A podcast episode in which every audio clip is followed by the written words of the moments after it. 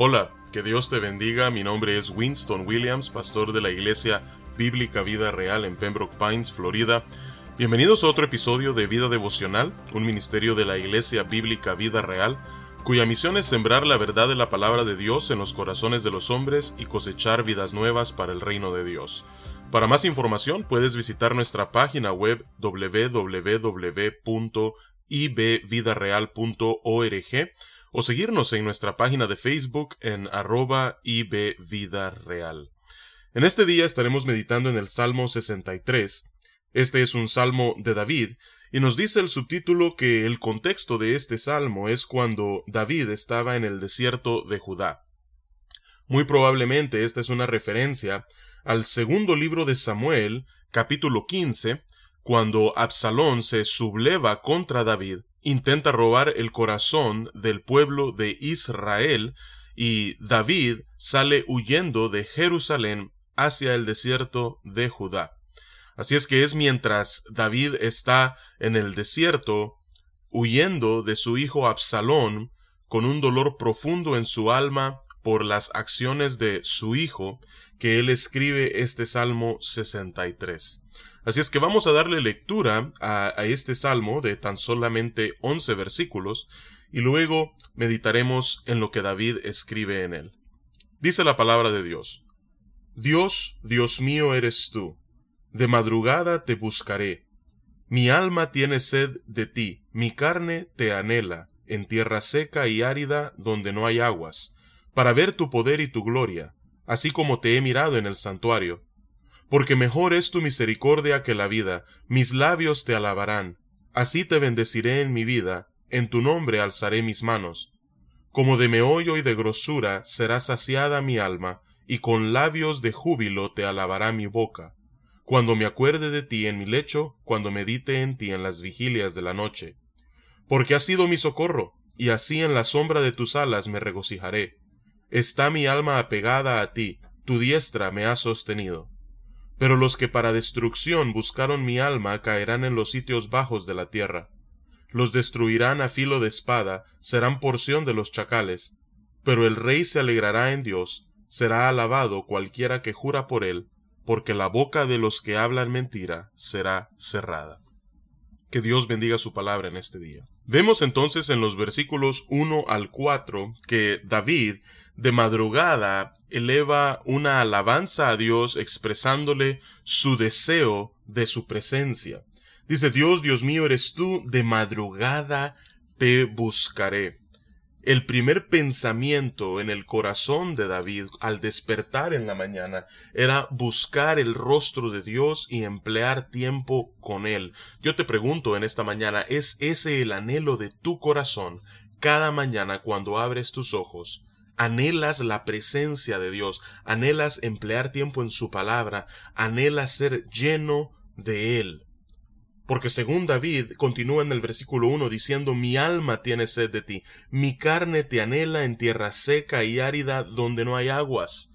Muy probablemente nuevamente, ya que David está en un desierto, en el desierto de Judá, en un lugar árido, él compara su sed de Dios como con un ah, siervo que brama por corrientes de aguas, como dijera en otro salmo, eh, con una sed profunda, física, en un lugar donde lo único que hay es sequedad y aridez. Así, oh Señor, mi alma en este momento te anhela.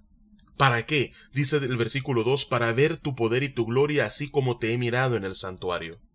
David ya no está en Jerusalén, David se encuentra lejos del santuario y él, estando lejos, él desea poder ver la gloria y el poder de Dios así como él la ha experimentado en su presencia en el lugar donde Dios había escogido manifestarla al pueblo en Jerusalén.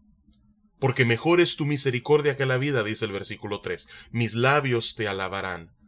Señor, yo prefiero tu misericordia que la vida misma, y es por eso que mis labios pronuncian y elevan alabanzas a ti. Así te bendeciré en mi vida, en tu nombre alzaré mis manos. Una postura de adoración, una postura de apertura a recibir los tratos de Dios para con nosotros, sus buenos ah, dones, sus dádivas que son perfectas, son buenas, de acuerdo a Santiago capítulo 1. Así es que David se encuentra en una postura de adoración mientras su alma en un desierto anhela profundamente a Dios. Pero no solamente de madrugada David anhela la presencia de Dios, sino que aún en las noches él también medita en Dios y en su grandeza. Porque en los versículos 5 al 8 dice David, como de meollo y de grosura será saciada mi alma, y con labios de júbilo te alabará mi boca, cuando me acuerde de ti en mi lecho, cuando medite en ti en las vigilias de la noche. Esa satisfacción que David experimenta cuando medita en Dios durante la noche, mientras él vela pensando profundamente y meditando en Dios y en su grandeza, esa satisfacción que él experimenta, la compara con esa satisfacción que sentimos cuando comemos comida agradable en un banquete en tiempos festivos. Así es que David dice esa misma satisfacción que mi cuerpo siente al probar toda clase de delicias, de la misma manera, mi alma, al meditar fijamente en Dios, siente una satisfacción profunda, se siente plena y completa.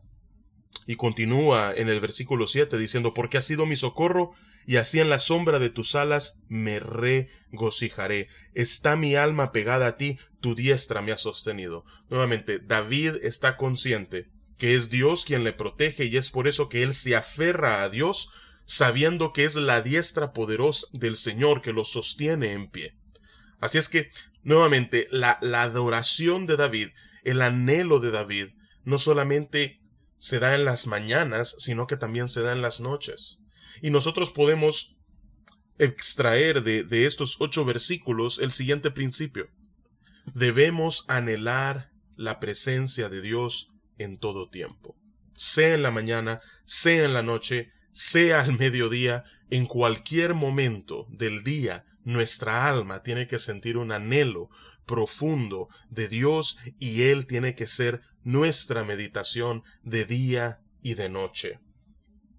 Luego en los versículos 9 al 11, David concluye este salmo con una confianza en la justicia y en la fidelidad de Dios. Dice David, pero los que para destrucción buscaron mi alma, caerán en los sitios bajos de la tierra, una referencia al lugar de los muertos como la que vemos en Efesios a capítulo 4. Los destruirán a filo de espada, serán porción de los chacales, pero el rey se alegrará en Dios, será alabado cualquiera que jura por él, porque la boca de los que hablan mentira será cerrada. David se encuentra nuevamente, ahora ya no siendo perseguido por Saúl, sino se encuentra huyendo de su propio hijo, Absalón, pero aún en medio de esta situación difícil, en medio de este dolor profundo que David siente en su corazón, David está confiado en la justicia y en la fidelidad de Dios. Así es que vamos a orar y en primer lugar vamos a pedirle al Señor que Él pueda ser nuestro anhelo siempre y que nuestra satisfacción, la plenitud, la podamos encontrar única y exclusivamente en Él, ya que Él es el único que puede darnos esa llenura y esa plenitud. Y en segundo lugar, vamos a pedirle al Señor que en medio de tiempos difíciles y de angustia, podamos tener la misma confianza que David exhibe hacia el final de este salmo en su justicia y en su fidelidad. Vamos a orar. Padre, venimos ante tu presencia en este día, en primer lugar pidiéndote, Señor, que de madrugada podamos buscarte, que nuestra alma, Señor, tenga sed de ti, carne te anhele, Padre, profundamente, no solamente en las mañanas, sino aún en las noches, Señor, cuando estemos meditando en ti, cuando estemos en nuestro lecho y nos acordemos de ti, Padre, que nuestra alma pueda anhelar tu presencia siempre. Y al habitar en tu presencia, Señor, que seas tú nuestra porción, que nuestra satisfacción y plenitud verdadera se pueda encontrar en ti, consciente, Señor, que tú eres el único que puede llenar nuestro corazón. Y a la vez, mientras nos encontremos, Señor, en momentos de angustia y de dolor profundo, te pedimos, oh Señor, en este día, que podamos descansar confiados en tu justicia y en tu fidelidad. Y sea, Padre, en ti en donde podamos anclarnos, Señor, ya que tú eres nuestra roca, nuestro refugio y nuestra torre, Señor, fuerte. Así es que, Padre, es en tu nombre que oramos, Señor, y te alabamos en este día. Amén y amén. Que Dios te bendiga y con su favor nos encontraremos mañana.